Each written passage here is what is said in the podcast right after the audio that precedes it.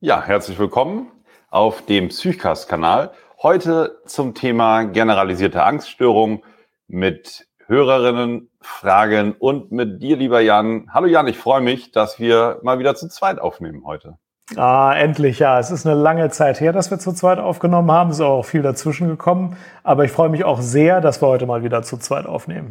Psychcast.de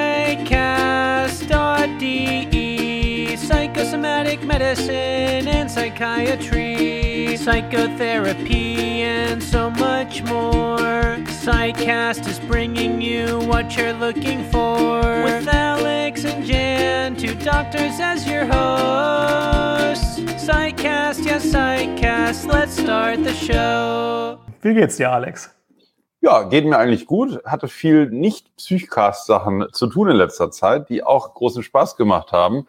Und ja, jetzt freue ich mich erstmal an diesem schönen Sonntag, heute mal wieder einen Plausch mit dir zu halten. Sehr schön. Ja, pass auf, heute soll es ja darum gehen, was, äh, wie behandeln wir eigentlich die generalisierte Angststörung und wir wollen hauptsächlich Hörerfragen beantworten. Ähm, wir machen aber vorher einen ganz kurzen Überblick, was das eigentlich ist, die generalisierte Angststörung. Ich bin total gespannt schon auf deine Definition. Du hast das Thema ja auch vorgeschlagen. Und generalisierte Angststörung ist ja halt ein Riesenthema. Wir haben ja eben kurz schon drüber gesprochen. Erzähl mal, wie würdest du in einem Satz erklären, was eine generalisierte Angststörung ist? Ja, eine generalisierte Angststörung ist, wenn man vor allem und jedem irgendwie Angst zu haben scheint, wenn man gar nicht sagen kann, das ist die eine Situation, das ist das eine Problem, vor dem ich Angst habe, sondern man wacht morgens schon mit so einer Ängstlichkeit auf, die sich auf alles bezieht. Was soll ich heute machen? Was passiert, wenn ich rausgehe? Wie sieht's aus, wenn mich einer anruft? Eine Angststörung, die sich auf alles bezieht. Und das ist tatsächlich eine besonders häufige Form der Angststörung ähm, die einfach auch in der ambulanten Psychotherapie häufig die Ursache ist für die Behandlung, die aber auch häufig ins Krankenhaus führt. Man kennt ja so Phobien wie Höhenangst oder Spinnenphobie. Das ist eigentlich einfach. Die kann man leicht behandeln und die schränken einen im Leben auch nicht so sonderlich ein. Die generalisierte Angststörung ist ja viel unangenehmer, weil die in viel mehr Bereiche des täglichen Lebens irgendwie eingreift. Ja, das ist eine häufige Sache und äh, deswegen wollen wir darüber sprechen.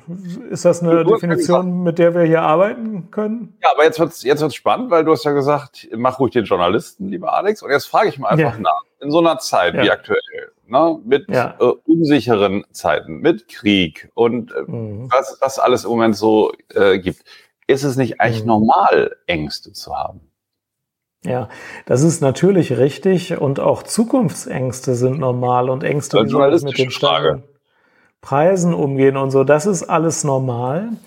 Ähm, und doch gibt es ja einen erkennbaren Unterschied zwischen berechtigten Ängsten, die irgendwie jeder hat und von denen man selber weiß, okay, ich kann diese Ängste haben, sie sind auch normal und so einer überbordenden Ängstlichkeit, wo man nur noch grübelt, fünf Stunden am Tag darüber nachdenkt, was mache ich jetzt, wenn der Postbote kommt und das Paket abgibt, wo man wirklich keine Angst haben müsste. Aber klar, der Bereich dazwischen, zwischen dem Gesunden und dem eindeutig Kranken, das ist auch ein bisschen Graubereich. Ähm, und auch klar ist, in solchen Zeiten, wo viel Unsicherheit herrscht mit einem Krieg in Europa, da ist auch eine erhöhte Ängstlichkeit noch nicht gleich eine Krankheit, sondern das ist in solchen Zeiten sicherlich auch mehr präsent. Ich glaube, das ist vielleicht nochmal ein wichtiger Punkt, deswegen habe ich die Frage auch gestellt. Also Ängste an sich, Ängstlichkeit und, und Angst erleben und damit zusammenhängende Körperreaktionen, die es ja dann ganz stark gibt, sind ja erstmal nichts Krankhaftes. Im Gegenteil. Der Angstaffekt, ne? also unsere, unsere angeborene Fähigkeit, ähm, ängstlich zu reagieren, ist eigentlich eine Überlegen Lebensstrategie, des Menschen, weil in, im Moment der Angst wird ja eine große Energie freigesetzt, Blutdruck erhöht sich, die ganze, das ganze sympathische Nervensystem springt an und wir können flüchten oder kämpfen ähm, oder auch durch äh, den Schreck uns totstellen sozusagen, eine Freeze-Reaktion zeigen. Und äh, das heißt, dass wir, dass wir Ängste haben und ähm, auf Gefahren sozusagen mit Angst reagieren, um uns wegzuentfernen oder um uns zu schützen ist erstmal was äh, Sinnvolles. Und das macht es ja vielleicht manchmal auch äh, so kompliziert äh, zu gucken, wann ist es heute in unserer Kultur wirklich krankhaft, dass es stark einschränkt. Ne? Denn heute kämpfen wir meist nicht mehr, wenn wir bedroht werden, sondern wir versuchen das irgendwie über Worte zu regeln oder äh, Lösungen zu finden, sozusagen auf intellektueller Ebene. Und eine Angst, die zum Beispiel am Arbeitsplatz entsteht durch Konflikte, ist aber trotzdem da als Körperreaktion. Ne?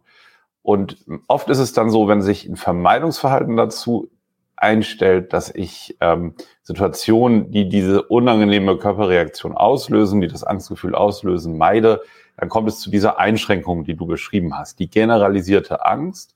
Ich ziehe mich aus immer mehr Bereichen zurück in einen Schonraum sozusagen oder in eine gewisse Comfortzone, in der die Angst oder die Angstgefühle eben nicht andrängen und ähm, ziehe mich immer mehr aus äh, Aufgaben und ähm, Beziehungen und Strukturen zurück, die eigentlich zum Leben dazu zugehören. Und deswegen ist die Erkrankung, wenn sie chronifiziert ne, und wenn sie so ihr volles Bild zeigt, eben ja sehr einschränkend. Und genau, dann das ist auch und zu behandeln. Genau, das genau. ist das, was die Krankheit dann ausmacht, dass sie mich in Bereichen lähmt und äh, zurückhält, irgendwie meinem Leben nachzugehen, in denen ich mich nicht lähmen sollte. Also ich kann ja Angst haben, Paragliding zu machen und dann auch nicht Paragliden. Und da würde ich einfach sagen, naja, diese Angst ist auch nicht völlig unberechtigt und das darf mich ruhig abhalten. Aber wenn ich nicht mehr einkaufen gehen kann oder wenn ich nicht mehr unter Leute gehe oder wenn ich Angst habe, bei der Arbeit zu erscheinen, dann hindert es mich an Lebensbereichen, an denen ich mich eigentlich nicht hindern lassen möchte von Angst. Und dann würde ich sagen, das ist ein wesentliches Element der Krankheit. Ja, genau. Ich sehe in einer ambulanten psychosomatischen Rehabilitation ganz viele Patientinnen und Patienten, die die Ängste, also wo sich auch durch eine lange Krankschreibung, oft von ein bis zwei Jahren, manchmal sogar mehr, mhm. ähm, die Ängste sozusagen in ganz viele Lebensbereiche äh, reinentwickelt haben, die auch elementar sind, wie zum Beispiel, dass aufgrund verschiedener Ängste der Arbeitsplatz gar nicht mehr aufgesucht wird, ne, weil, weil das sozusagen alleine irgendwann der, der Gedanke ist zu tun, dieses ganze Angstsystem anschmeißt oder ähm, Partnerschaften, Freundschaften, die dann nicht mehr weiter bestehen. Genau, das sind, das sind Situationen, wo man unbedingt äh, mit der Behandlung beginnen sollte, weil das wirklich existenziell dann wird auch. Genau.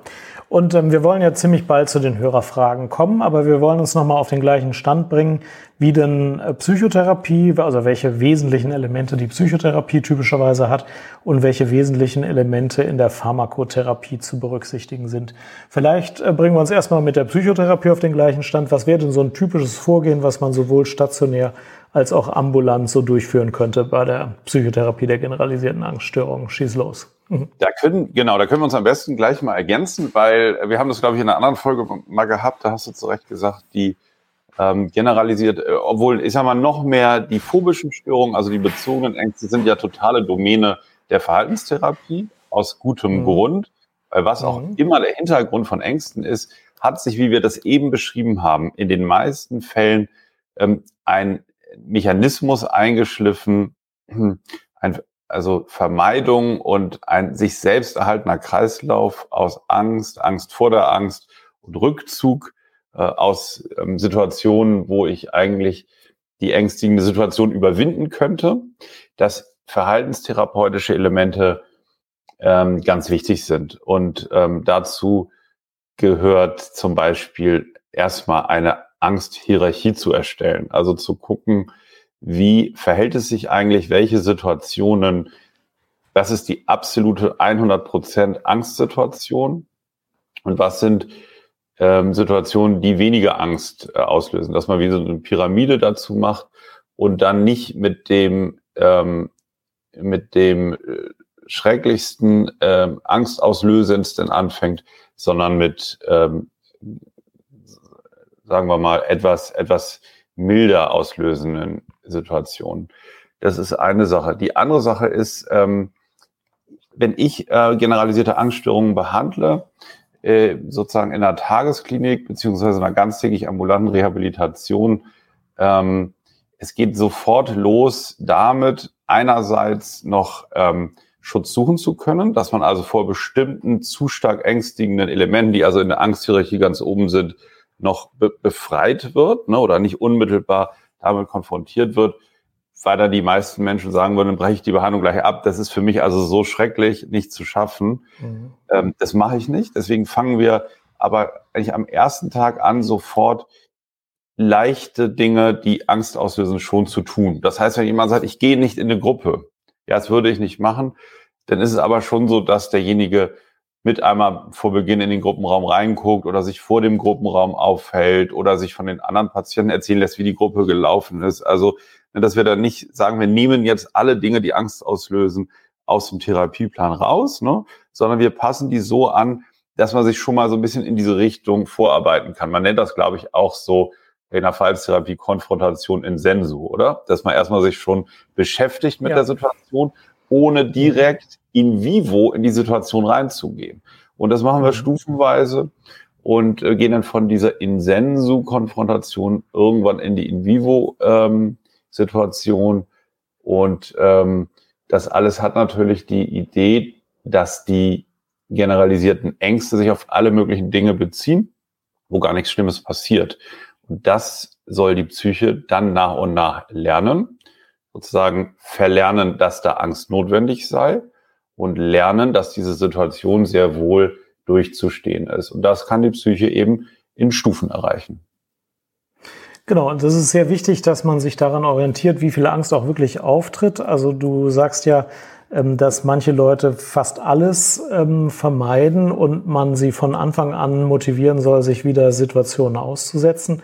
Und äh, da, da kann man eben nicht so schablonenhaft vorgehen und sagen, also die ganze Gruppe von 15 Patienten geht jetzt am ersten Tag einkaufen, am zweiten Tag äh, zur Arbeit und am dritten Tag wird eine Rede vor 500 Leuten gehalten, sondern man muss wirklich gucken, was macht denn dem einzelnen Betroffenen jetzt wie viel Angst und ähm, die Schritte müssen, wie du es eben gesagt hast, so klein sein, dass man sie schon gehen kann. Aber sie müssen auch wieder ein bisschen Angst auslösen. Also wenn man sich nur in seinem sicheren Bereich bewegt, dann bringt's nicht viel. Also wenn ich äh, sage, also ähm, einkaufen gehen macht mir eigentlich keine Angst, dann bringt's auch nichts, irgendwie das als Schritt zu machen, da einkaufen zu gehen und sich nachher zu freuen, dass man einkaufen gegangen ist.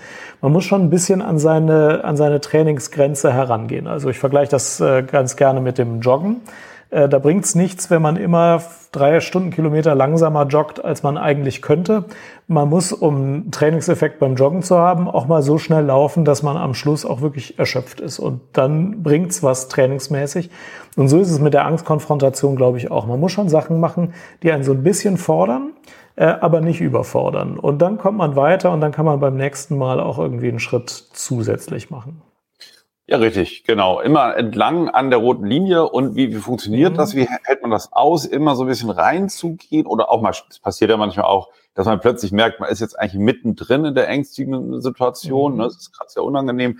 Wie gelingt das? Und das gelingt halt mit einem richtig guten Team, mit einem interdisziplinären Team aus mhm. Psychologen, Sporttherapeuten, Ärzten, Pflegepersonal und so weiter die mit dem Patienten gemeinsam diese Zeit durchstehen. Das ist auch ein ganz wichtiges äh, Element in der, in der Angstbehandlung, praktisch eine funktionierende Arbeitsbeziehung zu haben, wo man eine, eine Mischung hinbekommt ähm, aus, einem, äh, aus einer gemeinsamen Zielsetzung und dem Willen, voranzukommen in dieser Angstbehandlung und gleichzeitig aber auch äh, Verständnis in Situationen, wo es gerade schwierig ist oder wo man gerade sagt, stopp, mhm. jetzt erstmal nicht ja. weiter. Und Alex, sag noch mal was zur Ressourcenaktivierung. Was genau meinen wir eigentlich mit Ressourcenaktivierung und warum ist das immer eine gute Sache? Das erklärst du mir gleich. Ich wollte noch eben eine andere Sache dazu sagen, weil ähm, da haben wir jetzt, glaube ich, vielleicht einen Unterschied. Also Ressourcen kenne ich auch, arbeite ich auch gerne mit, ist aber, glaube ich, an der Stelle jetzt nochmal auch die Domäne der Verhaltenstherapie. Bei uns äh, in der psychodynamisch orientierten äh, Behandlung ähm, ist noch etwas, was wir machen. Zum Beispiel, sage ich mal, die Funktion äh, der Angst äh, uns anzugucken. Also Ängste mhm. können auch eine Schutzfunktion haben. Die können auch heute noch, obwohl wir jetzt nicht vor einem bisschen Tiger wegrennen, eine Schutzfunktion haben, indem sie uns zum Beispiel aus sozialen Situationen ja herausführen. Durch die Ängste kommt es zum Rückzug. Und manchmal stehen dahinter Mechanismen, ähm, wo die Angst auch protektiv ist. Es können Beschämungssituationen sein oder Situationen, in denen heftige Schuldgefühle kommen, mit denen man nicht leben kann, wo der Angstreflex dann das Sekundäre ist. Und das ist bei uns sozusagen der zweite Strang. Neben dem Abbau von Vermeidung ist der zweite Strang ein Verständnis für die unbewusste, für die unbewussten Mechanismen der Angstentwicklung rauszuarbeiten, gemeinsam mit unserem Patienten. Also zu verstehen, warum ein so generalisierter Angstaffekt eine große Rolle spielt ne, und welche andrängenden Emotionen noch dahinter stecken können. Mhm. Jetzt und das würde man sowohl in der ambulanten als auch in der stationären Behandlung ja. äh, diese Themen adressieren. Mhm. Ja.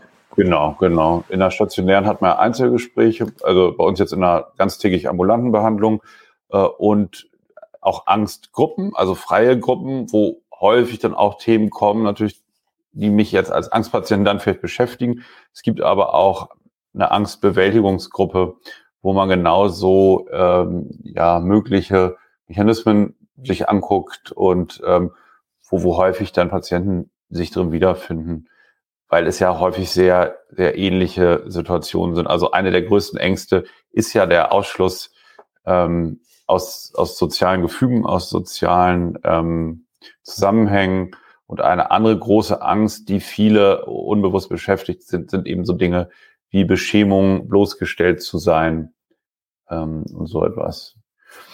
Genau, und da versuchen wir gleichzeitig zum, zum Abbau eben, eben ne, dahinterliegende Mechanismen zu finden. Ja.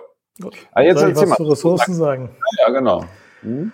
Ressourcenaktivierung immer wichtig in der Psychotherapie und äh, das bedeutet, dass Dinge, die funktionieren, gestärkt werden sollen und insbesondere auch solche Dinge, die funktionieren, äh, die Einschränkungen durch die Krankheit zu verdrängen, zu reduzieren, aufzuheben, auch die soll man stärken. Also wenn es mir schwerfällt, das Haus zu verlassen, ich es aber besser machen kann, wenn ich den Hund des Nachbarn spazieren führe, dann soll ich das tun. Ja, also dann weiß ich halt, okay, mit Hund kann ich besser spazieren gehen, dann gehe ich halt mit Hund spazieren. Wenn ich weiß, es gibt Dinge, die kann ich besser tun, wenn ich vorher ein Telefonnaht mit meiner Freundin geführt habe, dann soll ich das tun, damit ich die Krankheit an so vielen Stellen wie möglich zurückdrängen kann. Es ist nicht schlecht, Ressourcen zu aktivieren. Es ist nicht cheaten, sondern ähm, es hilft einem. Und dann erhöht sich einfach das Level an Dingen, die man kann. Und man kann dann an den Dingen trainieren, die man noch nicht kann. Aber man soll die Ressourcen, die man hat, aktivieren. Und es gibt auch so unspezifische Sachen, also nicht nur situationsbezogene. Wenn ich zum Beispiel mit einer guten Ernährung und genügend Sport irgendwie weniger ängstlich bin, dann soll ich diese Sachen auch machen, damit ich weniger ängstlich bin. Und das hilft ähm, auf diesem Prozess, die Angst zu überwinden, sehr. Ähm, manchmal ist man so sehr fokussiert auf die Einschränkungen und Defizite, das muss man natürlich auch machen im Rahmen der Therapie, aber es ist sehr hilfreich, auch viel Energie auf das zu verwenden, was wieder gesund macht und was zum Gesunden dazugehört. Hat nichts mit der generalisierten Angststörung speziell zu tun. Ja. Ressourcenaktivierung ja. einfach immer gut. Ja, aber warum das besonders wichtig ist, finde ich, ein, ein Gehirn, was gerade in Angst ist, lernt nicht gut. Ne? Wenn ich gerade ja. sozusagen viel Angst habe, kann ich schlecht eine neue Sache lernen, die mir gut tut aber ich kann das, was schon da ist, die Ressource, die bereits angelegt ist, viel schneller aktivieren. Und vielleicht eine Sportart, die ich früher schon gemacht habe, Instrument, was ich ja. schon mal gelernt habe, äh, dann sozusagen den Strang wieder aufnehmen. Da sind, da sind synaptische Verschaltungen gelegt. Ja, das ist nicht nur so ein Weg quer durchs Feld, sondern da ist schon ein kleiner Weg und den kann ich viel besser gehen, auch jetzt neurobiologisch, als wenn ich in einer Phase von Angststörung versuche, mir was Neues zu erschließen. Deswegen ist die Suche auch so wichtig, wo lagen bisher die Ressourcen. Ne? Ja. Pass auf, wir bringen uns noch auf den gleichen Stand, was die Pharmakotherapie angeht, und dann gehen wir zu den Hörerfragen. Pharmakotherapie. Ja, ich, ich, sag, ich sag zwei, drei Punkte. Also es gibt ja die Benzodiazepine, die gut gegen Angst wirken, wie wir wissen. Und es gibt die selektiven Serotonin- und Noradrenalin-Wiederaufnahmehämmer die so ein bisschen ursächlich gegen Angst wirken. Ich fange mal mit den Benzodiazepinen an, Tavor, Diazepam und so. Die werden von niedergelassenen Ärzten, von Allgemeinärzten recht häufig verschrieben gegen die Angststörung, weil sie natürlich sofort und gut wirken. Ähm, sie verlieren allerdings mit der Zeit auch ein bisschen die Wirkung. Und die Take-Home-Message hierzu ist, man soll die nur so kurz wie möglich geben, am besten gar nicht. Also wenn ich einen Patienten oder eine Patientin kennenlerne, die eine Angststörung hat und noch nie mit Benzos behandelt worden ist, dann fange ich damit in der Regel auch gar nicht erst an. Denn das hilft so gut, dass die Leute dann nur noch diese Pillen wollen. Das ist nämlich Murks. Ähm, jedenfalls hilft es kurzfristig ja, so gut. Aber wobei und, hilft es? Es hilft bei der Linderung der Angstsymptome, aber ja nicht mh. der Angstmechanismen langfristig. Ne? Genau, es, es unterdrückt das Symptom, ja. das sehr gut. Ne? Und ich mache auch Ausnahmen. Ne? Also so, ich, ich habe zwar noch die gleichen mhm. Denkmuster und so, aber ich spüre es mhm. nicht mehr als unangenehmes Gefühl. Genau. Für den Notfall gut, ne? Für den, für den, genau, da mache ich eine Ausnahme. Also wenn die Panikattacken so schlimm sind, dass das wirklich eine schreckliche Situation wird, so eine Panikattacke, und wenn jemand mehrere Panikattacken pro Woche hat, äh, dann gebe auch ich natürlich, oder nicht natürlich, aber dann gebe auch ich Benzos, sogar auch Leuten, die noch nie vorher Benzos hatten, weil zu viele Panikattacken sind einfach nicht gut. Da mache ich schon Ausnahmen, aber immer mit dem Ziel, wirklich nach zwei, drei Wochen diese Benzos auch wieder los zu sein. Am liebsten gebe ich aber keine Benzos und bei mir ist so, ich behandle ja überwiegend stationär. Die meisten Patienten kommen schon mit einer Benzo-Dauermedikation. Da reduziere ich die eben in Schritten von, von ein bisschen pro Woche, um das Ziel Null zu erreichen. Also Benzos kann man natürlich geben, sie sind auch sehr wirksam. Sie tun aber ursächlich nichts an der Angststörung und eigentlich will man so loswerden. Und das zweite sind die SNRI, selektiven Serotonin- und Noradrenalin-Wiederaufnahmehämmer. In Deutschland zugelassen ist zum Beispiel das Venlafaxin. Das wird auch in der Leitlinie als eines der ersten empfohlen. Das ist auch sehr gut wirksam. Ich meine, das braucht auch sechs bis acht Wochen, zehn vielleicht, vier, wenn man Glück hat, bis es eine gute Wirkung hat. Aber es ist sehr wirksam. Ich denke oft und ich sage auch oft, dass diese Antidepressiva ähm, gegen die Angststörungen besser helfen als gegen die Depression. also gegen Angststörungen und auch gegen Zwangsstörungen helfen die schon gut. Man braucht ein paar Wochen, aber dann helfen die gut. Venlafaxin hat relativ viele Nebenwirkungen. Also ich fange eigentlich lieber mit Escitalopram oder ähm, Duloxetin an, weil die in meiner Beobachtung etwas weniger Nebenwirkungen haben. Aber wenn das nicht hilft, dann steige ich auch ganz gern auf Venlafaxin um, weil das eben relativ gut wirkt.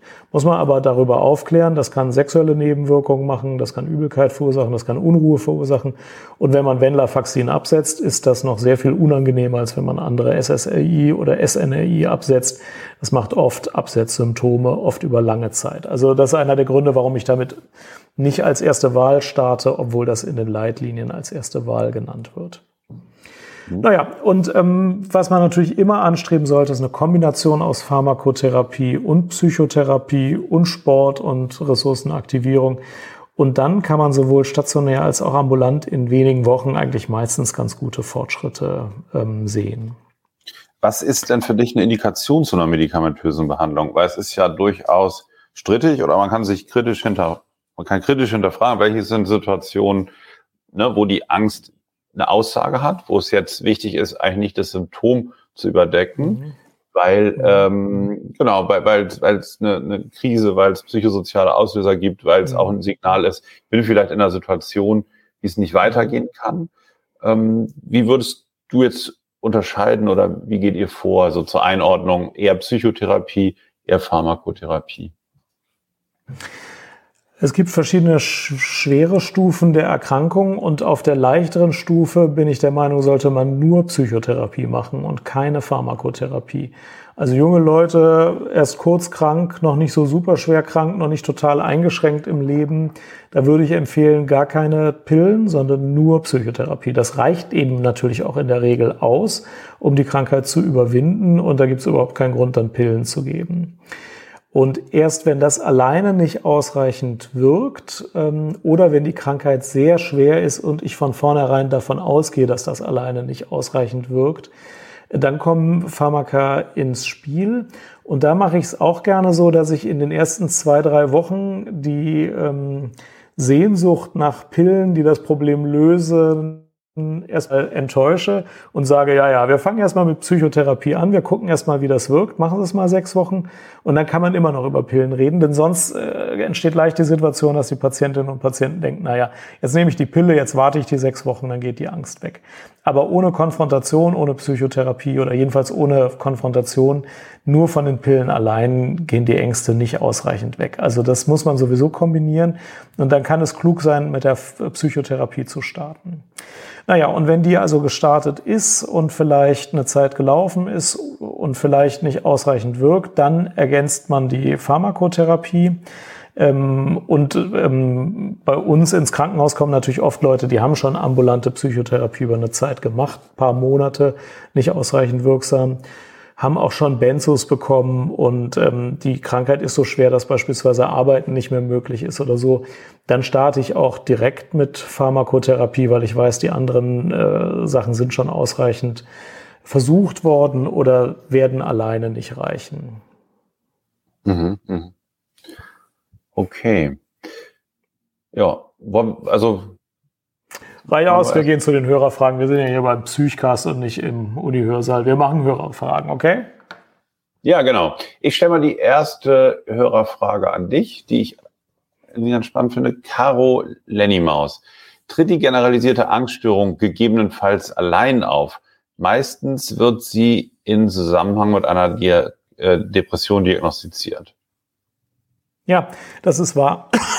Verzeihung, das war. Also ich sehe das auch meistens im Zusammenhang mit einer Depression und dann kann man natürlich äh, akademisch sich fragen, ist die Depression eine Folge der Angststörung oder andersrum oder so. Aber es ist schon sehr häufig, dass beides kombiniert auftritt. Aber es gibt das auch, dass Leute sagen, die Stimmung ist eigentlich nicht verändert. Ich habe lediglich mit der Angst zu kämpfen. Das gibt's auch. Aber häufig ist es kombiniert. Das Gute ist, sowohl die Pillen als auch die Psychotherapie, die man macht, wirken ja eigentlich gegen beides. Ähm, und auch Sport und die ganzen anderen Sachen, die man machen kann.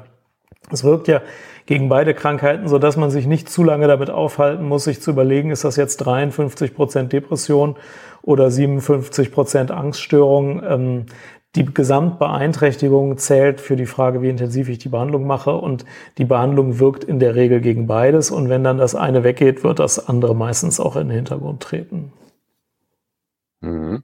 Also ich, ich kenne die, äh, die Zahl 40 Prozent ist eine Komorbidität. Also ich weiß, dass 40 Prozent bei depressiven Störungen auch eine Angststörung vorliegt. Mhm. Ähm, von daher ist die Beobachtung, glaube ich, ne, ganz richtig. Das gilt ja auch noch für weitere Erkrankungen, aber Depression und Angststörung als häufige psychische Erkrankung treten eben häufig zusammen auf. Aber es gibt sie auch völlig alleine, muss man auch sagen. Mit normaler Stimmungslage, normalem Antrieb. Ja. Nächste Frage beantwortest du. Uli sagt, ich freue mich auf den Videopodcast. Wir freuen uns auch. Inwiefern unterscheidet sich eine generalisierte Angststörung von einer Phobie, in dem Fall Höhenangst? Wie kann man diese, also die Phobie offenbar behandeln? Mhm. Also während die ähm, generalisierte Angststörung sich auf viele Lebensbereiche erstreckt und meistens auch als Symptomatik in schwankender Intensität ständig vorhanden ist, ist es bei einer Phobie so, dass dieses Angstgefühl auf einzelne Situationen oder äh, auch Gegenstände bezogen ist. Zum Beispiel Spinnenphobie oder eine, eine ähm, soziale Phobie vor, also die Angst vor Kontakt mit anderen Menschen. Oder wie hier in diesem angesprochenen Fall die Höhenangst, also Angst in großer Höhe zu sein, über eine Brücke zu gehen, wie auch immer, also diese, dieses diesen, diesen Blick nach unten von einem deutlich erhöhten Standort. Ähm, das hat den Unterschied erstmal, dass man häufig dieser Situation gezielt aus dem Weg gehen kann. Also man kann erstmal dafür sorgen, dass man nicht den ganzen Tag Symptome hat. Weil wenn man Höhenangst hat beispielsweise, kann man zunächst mal am Boden bleiben. Ne, das ist äh, vielleicht ein Unterschied. Man kann das noch etwas besser steuern. Jetzt gibt es aber Situationen, wo man sagen kann, ich kann mir das eigentlich nicht erlauben, ähm, die Höhenangst so zu lassen.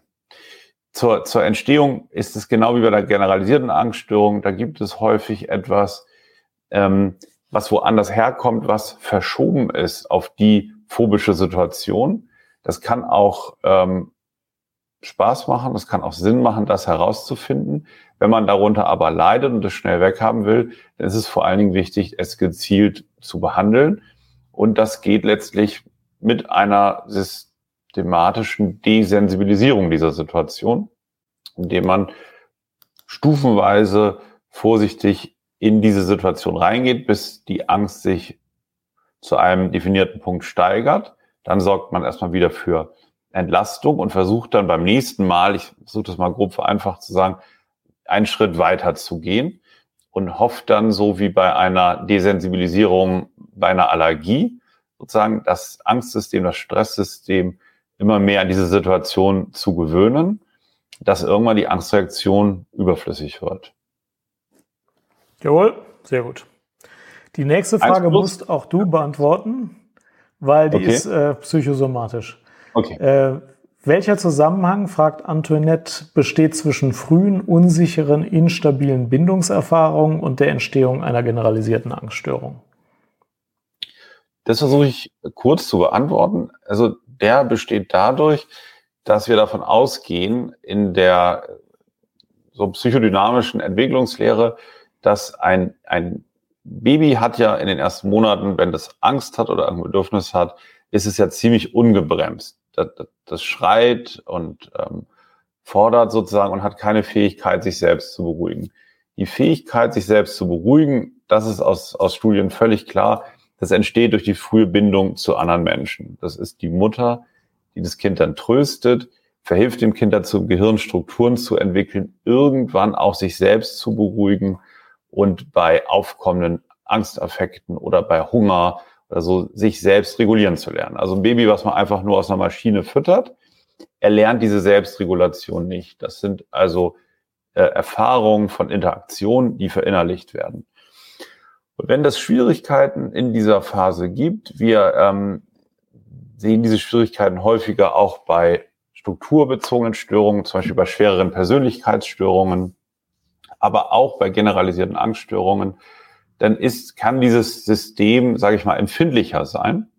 Und es kann in schwierigen Lebenssituationen so sein, wenn äußere Auslöser dazukommen, dass ich viel leichter mit einer generalisierten Angst reagiere, weil ich nicht so sichere innere Strukturen habe, diese Bindungen nicht so gut verinnerlicht haben, die mir helfen, mich selbst beruhigen zu können. Das ist jetzt grob vereinfacht so ein bisschen der Zusammenhang von frühen Bindungen und dem späteren und der späteren Steuerungsfähigkeit, was äh, Emotionen wie Angst angeht. Jetzt könnte man ja fragen, naja gut, also ich kann das ja jetzt nicht mehr ändern, wenn die Bindung früher eben schlecht war. Bleibt das jetzt für mein Leben lang ein Problem, das ich nicht mehr loswerde oder kann ich therapeutisch, obwohl ich die Kindheit nicht mehr ändern kann, das daraus entstehende Problem noch angehen? Genau, das ist der interessante Punkt. Die, du kannst äh, die Kindheit nicht rückgängig machen, du kannst aber neue Bindungserfahrungen machen, die die alten ersetzen. Und Mhm. das ist wichtig zu wissen, denn häufig rezinieren wir eher Bindungen, wie sie früher waren. Das heißt, wenn ich nicht regelmäßig Hilfe und Unterstützung bekommen habe, würde ich dazu neigen, eher mir auch keine Hilfe zu holen oder anderen auch nicht so zu Mhm. vertrauen, wenn es früher mit Bindungs, wenn es Bindungsabbrüche gab, wenn ähm, Eltern aus welchen Gründen auch immer nicht kontinuierlich emotionalen Rückhalt anbieten konnten. Und wenn ich das aber weiß, kann ich zum Beispiel in Form einer langen Psychotherapie ähm, ähm, eine, eine neue Erfahrung machen, die dann partiell eine innere, innere Stabilität nachträglich aufbaut. Das können auch in, in Fällen, wo das gut läuft, durch, durch Partnerschaften sein, durch Freundschaften. Es kann aber eben auch sein, dass mir eben schwer fällt, langfristig Beziehungen, die tragend sind, zu führen. Und in so einem Fall könnte das über eine äh, lange psychotherapeutische Behandlung auch substituiert werden. Okay. Die nächste Frage liest du vor. Genau, und du beantwortest sie. Anja Mhm. fragt, wie kann Schwindel aus Angst entstehen und wie wird der Schwindel medikamentös beziehungsweise psychotherapeutisch behandelt? Welche Medikamente werden eingesetzt? Also Schwindel in der Psychiatrie ist ein interessantes Thema. Äh, Bei Angst. Es tritt bei, Angst, bei. Angststörungen, ja, ja, es tritt bei Angststörungen auf, es tritt bei Depressionen auf. Ähm, es kann auch bei anderen Krankheiten auftreten. Und mir ist wichtig zu sagen, man muss den Schwindel, wenn er denn auftritt, erstmal organisch abklären. So wie Neurologen und Kardiologen Schwindel abklären. Das ist ja eine häufige Symptomatik in der Medizin. Und es kann kardiologische Ursachen haben, beispielsweise Herzrhythmusstörungen, Herzklappenerkrankungen. Es kann neurologische Erkrankungen haben als Ursache, wie zum Beispiel Durchblutungsstörungen an den Karotiden oder andere äh, Stellen. Ähm, es kann medikamentöse Gründe haben. Es gibt eine ganze Reihe von Medikamenten, die Schwindel verursachen. Auch Antidepressiva, die ja oft gegeben werden bei der Angststörung, können Übelkeit, aber eben auch Schwindel verursachen. Und es ist zunächst mal wichtig herauszufinden, ob es irgendeine somatisch behandelbare Erkrankung gibt. Das sage ich so leidenschaftlich, weil wir im Krankenhaus immer wieder feststellen, dass Leute beispielsweise eine Herzerkrankung oder eine Durchblutungsstörung tatsächlich haben, die tatsächlich den Schwindel behandelt. Und Schwindel kann dann an sich wieder ein unsicheres Gefühl, auch Depressionen und Ängste auslösen. Und gerade bei Mitralklappenerkrankungen ist ganz typisch, dass Angststörungen und äh, Depressionen entstehen. Also das muss man erstmal diagnostizieren. Vielleicht habe ich dir da ein bisschen den Ball weggenommen, weil als äh, Psychologe. Den müssen wir super unterstreichen. Den, ja. den müssen wir wirklich ja. ohne, ich wollte, das wäre mein Schlusspunkt ja. gewesen. Ne? Auch bei Ängsten. Die Leute sagen, ich habe eine Angststörung, ich kriege so schlecht Luft. Schon Lungenembolien daraus gefischt. Alle möglichen Sachen, schwere Schilddrüsenerkrankungen also das, ich finde den Punkt super, super wichtig. Der wäre am Ende auch noch gekommen, jetzt haben wir ihn jetzt raus. Ne? Also. Angst ist erstmal nur ein Symptom. Da können verschiedenste körperliche Erkrankungen dahinter stecken.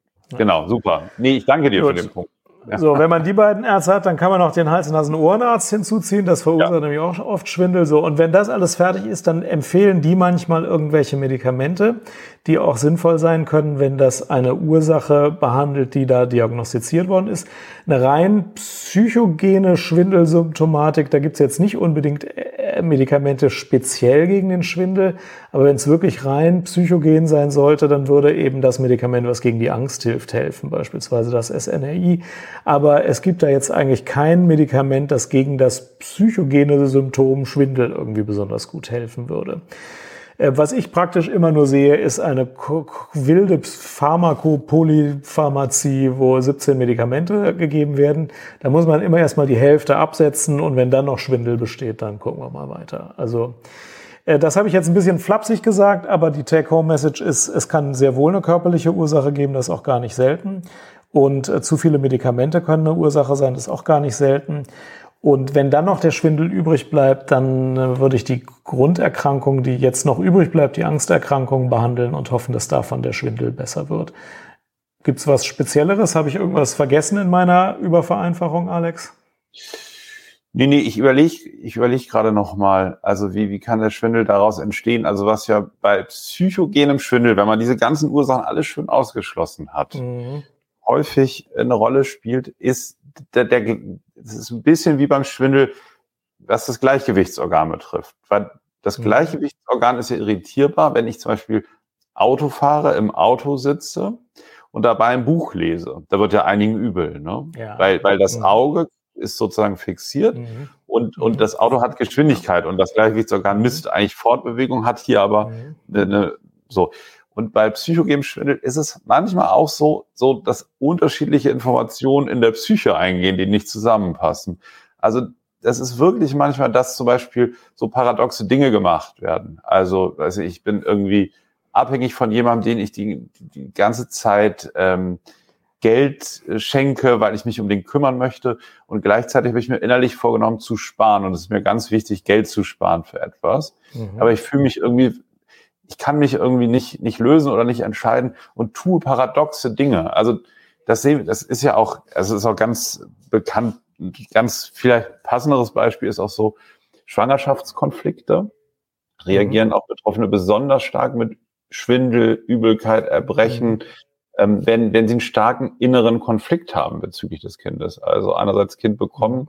zu wollen, aber vielleicht mhm. aus vernünftigen Gründen auch nicht. Also das kann man immer mal gucken, ne, wo gehen da jetzt so ganz unterschiedliche Tendenzen ein, die so unlösbar sind.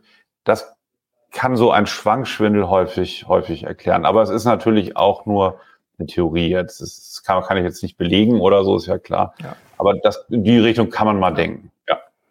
Hm? Nächste Frage. Ähm, Nächste Frage ist an dich. Ich lese, ja, ich lese mal vor, oder? Oh, ja, kann ich auch beantworten, ja. Okay. Ähm, ja, genau. Ich, wie werden solche Angststörungen stationär behandelt? Wird da überhaupt stationär behandelt? Äh, ich war dort in der Klinik und wurde dann vom Oberarzt wieder weggeschickt, weil Angststörung gar nicht stationär behandelt werden muss, obwohl es auf der Klinik-Webseite steht. Ein Satz, ja, dann kommt deine Antwort. Also meine Haltung dazu ist, vergiss das alles mit den Diagnosen. Das ist im Psychobereich nicht wirklich wie mit den körperlichen Erkrankungen weil das kommt jetzt mhm. sehr drauf an. Das ist ganz, ganz mhm. unterschiedlich.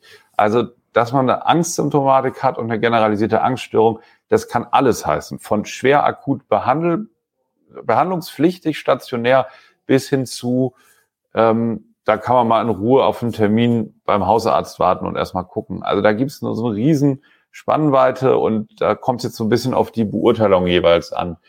Ich würde mich da weniger nach den Diagnosen richten. Wie, wie siehst du das denn, Jan? Genau das Gleiche ist, mhm. würde ich auch antworten. Es ist so, ähm, alles, was man auf einer offenen Station behandeln, behandelt, könnte man theoretisch auch ambulant behandeln, wenn man gleich viel Psychotherapie, Ergotherapie, Sporttherapie und einen Psychiater, der Medikamente verschreibt, an Land kriegt. Jetzt ist in Deutschland die Realität so, man kriegt das nicht so gut alles gleichzeitig schnell zusammen und deswegen starten ambulante Therapien manchmal langsamer, weil man braucht eine Psychotherapeutin ne, oder Psychotherapeuten, man braucht eine Psychiaterin oder Psychiater, beide haben Wartezeiten unterschiedlich lang und dann ist es schwierig, da koordiniert zu starten. Und dann noch Sport und Ergo und Gruppentherapien, das kriegt man einfach in der Realität nicht so gut hin.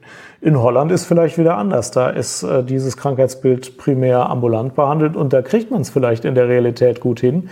Dann ist das auch nicht schlechter. Und auch Tageskliniken sind hierfür gut geeignet. Äh, und man muss nicht immer die Extrembeispiele nehmen. Also es gibt natürlich Patienten, die haben so viel Angst, dass sie den Weg zur ambulanten Psychotherapie nicht schaffen. Ja, dann ist einfach, dann ist eine stationäre Behandlung mit dem Ziel, den Weg zum ambulanten Psychotherapeuten zu schaffen, klar. Aber 99 Prozent der Patienten, die es stationär machen, würden es auch zum ambulanten Psychotherapeuten schaffen. Trotzdem sind die stationären Behandlungen als Startschuss sehr gut. Man kann organische Diagnostik machen, man kann eine Einstellung aufs Medikament machen, man kann mit Psychotherapie starten, man kann in der Zeit, wo es anfängt, wir fangen immer schon in der ersten Woche der Behandlung, selbst wenn die sechs Wochen dauern wird, damit an, einen ambulanten Psychotherapeuten zu suchen. Man kann das alles schon mal aufs Gleis bringen.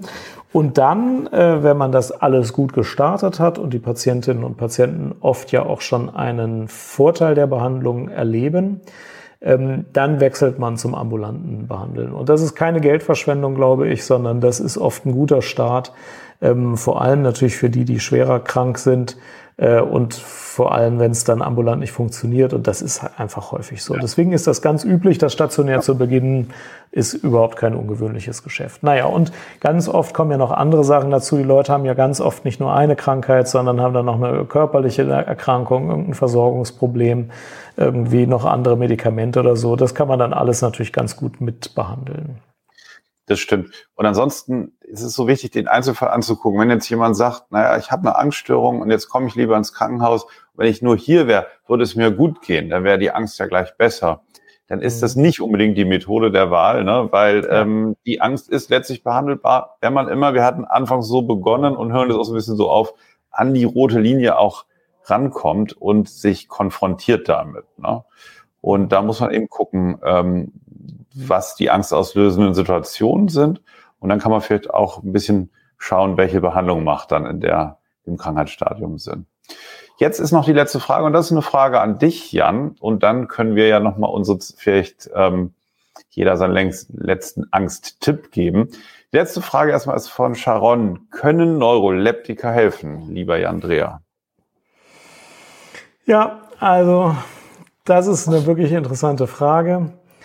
Es ist so, von 100 Menschen, die eine Angsterkrankung haben, würde ich sagen, ist es bei 98 so, dass die kein Neuroleptikum nehmen sollten. Mhm. Äh, denn das ist ein ganz schöner Eingriff in die Hirnbiochemie. Das macht eine ganze Reihe von Nebenwirkungen, die kein Mensch haben will. Und es bringt normalerweise nichts. Mhm.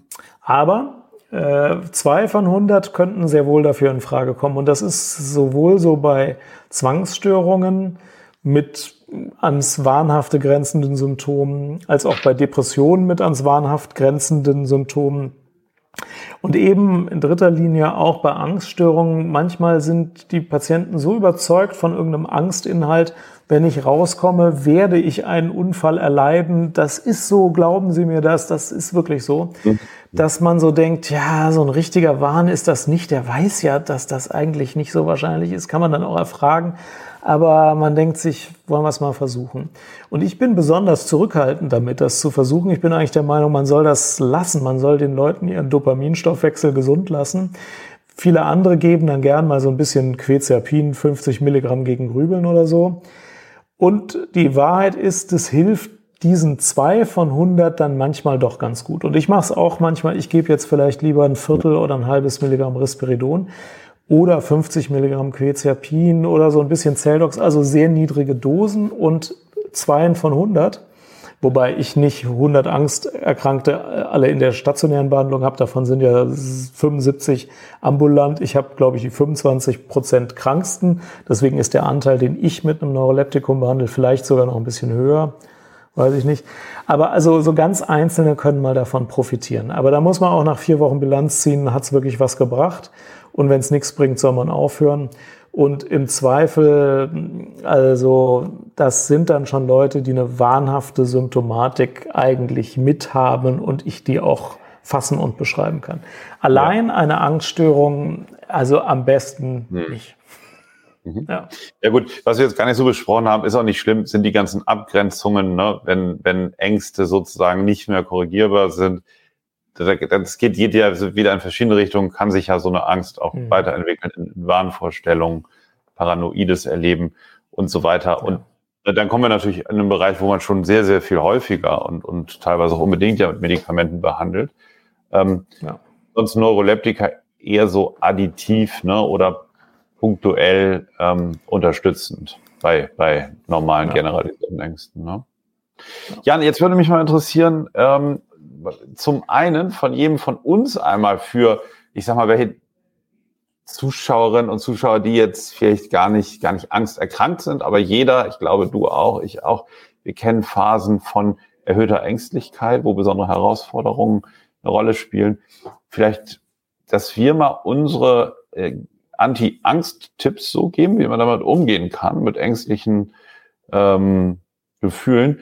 Und ich würde in den Kommentaren auch gerne von den Zuschauerinnen und, Zuschauern lesen, was sie schon mal getan haben, um mit einer Angst besser zurechtzukommen oder eine Angst vielleicht sogar abzubauen. Vielleicht fängst du mal an, Jan. Was ist denn dein, dein Anti-Angst-Tipp? Drei Sachen würde ich vielleicht sagen. Also ich habe auch Ängste in meinem Leben manchmal ja. ähm, mhm. Oder Sorgen. Ähm, das eine ist, manchmal kann man nachts nicht schlafen, weil einen etwas umtreibt. Und ähm, ich denke mir dann immer, okay, jetzt habe ich auch Zeit, das mal in Ruhe zu durchdenken. Vielleicht ist es auch nicht schlimm, wenn ich in dieser Nacht mal vier Stunden weniger schlafe. Ich denke mir immer, jetzt denke ich so lange darüber nach, wie ich will, aber mit keinem negativen Gefühl. Also die meisten sagen ja, boah, ich kann nicht schlafen und wenn ich nicht schlafen kann, dann bin ich morgen schwach dran und alles ganz schlimm ich denke mir immer, ja, durchdenke ich es mal. Was sind denn jetzt die möglichen Wege? Und irgendwann schläft man natürlich trotzdem ein. Aber es muss nicht immer schlimm sein, wenn man mal... Bisschen, ne? Du deutest die genau. Situation rum von genau. schrecklich, ich ja. habe Angst, kann nicht schlafen, ja. hin zu, ich habe jetzt eine gewonnene Zeit und habe die Gelegenheit nachzudenken. Ja, super. Mhm. Punkt zwei ist, ich schreibe Sachen auf, wenn sie mir äh, in dem, äh, durch den Kopf gehen und mich äh, irgendwie zu sehr belasten, vor allem auch wenn ich nachts nicht schlafen kann. Äh, ich habe einen großen Vorteil davon, es aufzuschreiben. Ich benutze eine Tagebuch-App auf dem Computer, da tippe ich dann äh, meine Gedanken rein, auch was sind mögliche Lösungswege und einfach, was ich so denke. Das Verschriftlichen hilft mir viel, die Angst auch ein bisschen zu bändigen, weil ich dann auch sehe, naja, welche, welche Grenzen hat das denn jetzt wirklich, die Gefahr oder die Bedrohung oder wie hoch ist die Gefahr oder so. Ich schreibe viel auf, das hilft mir viel. Und das Dritte ist natürlich trotzdem machen. Ja? Also ähm, gerade wenn mich Dinge so grundsätzlich ängstigen, dann denke ich mir, gut, was soll schon passieren? Ich mache es, auch wenn es trotzdem ängstigt. Ähm, meistens läuft's ja dann doch ganz gut. Es gibt so Sachen, die mache ich nicht gerne. Also ich springe jetzt auch nicht vom 10-Meter-Turm. Ich ähm, würde, ich will nicht Bungee-Jumpen oder aus einem Flugzeug springen mit einem Fallschirm. Ich hätte da Angst und ich sehe nicht richtig den Nutzen. Aber es gibt andere Sachen, wo ich irgendwie ähm, ja in einer größeren Menschengruppe ähm, auftrete und was durchsetzen will, das kann mich schon mal äh, irgendwie schrecken. Da denke ich mir immer, ja, versuche ich mal, äh, gucke ich mal, wie weit ich komme. Ähm, und mit dem trotzdem machen ähm, kann man natürlich viel gewinnen. Ja, ja. Drei cool. aus der Hüfte geschossen. Super, super. ja, ich schieße jetzt zwei, einen aus der Hüfte und äh, einen aus meinem Buch. aus der Hüfte ist mir jetzt eben eingefallen, was ich immer hilfreich finde, wenn man die Angst hat, eine Distanz dazu aufzubauen. Und das kann ich zum Beispiel gut dadurch, indem ich mir die Angstmechanismen vor Augen führe. Also wenn ich jetzt einen Arm breche, habe ich Schmerzen im Arm. Ja, also dann, dann erkläre ich mir das so, dann ist es besser erträglich, weil es macht für mich Sinn. Wenn ich Ängste habe, dann mache ich mir klar, dass in meinem Körper eine Menge los ist. Adrenalin wird ausgeschüttet, Cortisol, die Atmung geht schneller, der Blutdruck, das Herz. Und ich mache mir klar, das ist einfach eine Anpassungsleistung für eine herausfordernde Situation und versuche es eben auch als was Natürliches anzusehen und mich nicht weiter darüber zu ärgern oder Angst ja. davor zu haben, wie mein Körper reagiert, wie ich reagiere. Ne? Und indem ich das als sozusagen naturbiologisch gegeben annehme, versuche ich, das ein, ein Stück weit Distanz dazu herzustellen. Ne? Genau wie ich zu bestimmten Körperfunktionen ja auch eine Distanz aufbauen kann. Mhm. Also innere Distanzierung zur Angst zu erreichen. Das finde ich manchmal ganz hilfreich. Und manchmal ist es auch übrigens hilfreich, wie du gesagt hast, Sachen trotzdem zu machen und sich die Angst auch nicht anmerken zu lassen. Manchmal denkt man so, alle sehen das jetzt, dass man vielleicht aufgeregt mhm. ist, dass man vielleicht Angst hat. Das ist aber gar nicht so. Und ich finde es einfach hilfreich, manchmal weiterzumachen und nicht der Angst nachzugeben. So. Mhm. Eine andere Sache ähm, habe ich ähm, in meinem Buch, dann ist das wohl psychosomatisch schon drin und das funktioniert wirklich gut, weil wir wissen, die Psyche kann nicht gleichzeitig Angst haben und gleichzeitig mutig sein sozusagen. Ne? Oder, oder du kannst nicht voller Angst sein und äh, gleichzeitig irgendwie jemandem nahe sein. Das ist schließlich so ein bisschen miteinander aus und ähm, deswegen ähm, ist es eigentlich gut, wenn man im Angstgefühl ist und das Gefühl einen so ganz besetzt hat, sich wirklich mal bewusst klar zu machen, dass es Situationen gab, in denen man sehr, sehr mutig war. Alle haben irgendwann irgendwas mhm. Mutiges gemacht und sich bewusst diese Situation mal aufzurufen, da reinzudenken, wie das für eine Situation war, was man gemacht hat, ne, wie, wie, man das geschafft hat und so, führt einen auf eine andere Schiene. Und das, das Gute ist, dass die Angst irgendwann dann weggehen muss, wenn man sich da reindenkt und da reinfühlt. Angst und Mut gleichzeitig geht halt nicht. Ich habe das Nähe- und Mutstrategie gemacht. Man kann das mit mutigen Situationen machen. Man kann es aber auch machen, wenn man äh, Angst hat, sich da reinzudenken, wie man jemandem nah war oder wie man eine nahe Beziehung zu jemandem hat, weil Angst führt in die Isolation, führt in den Rückzug und Nähe ist auch ein Antidot ähm, zu dieser Isolation, zu der Angstisolation. Also das sind äh, Strategien, die man, die man mal ausprobieren kann. Ja, die klappen manchmal nicht sofort, aber sie führen doch in eine Richtung weg davon, von dieser, also dieser Angst so ausgeliefert zu sein. Jetzt interessiert mich total, was ihr so habt, womit ihr mal eine gute Erfahrung gemacht habt. Schreibt es doch mal rein, würde ich wirklich gerne lesen hier. Schreibt es in die Kommentare, abonniert den Psychcast-Kanal und dann gibt es weitere ähm, Interviews und äh, Videos dieser Art. Vielen Dank fürs Zuschauen und bis bald. Bis Ciao. bald. Tschüss. Ciao.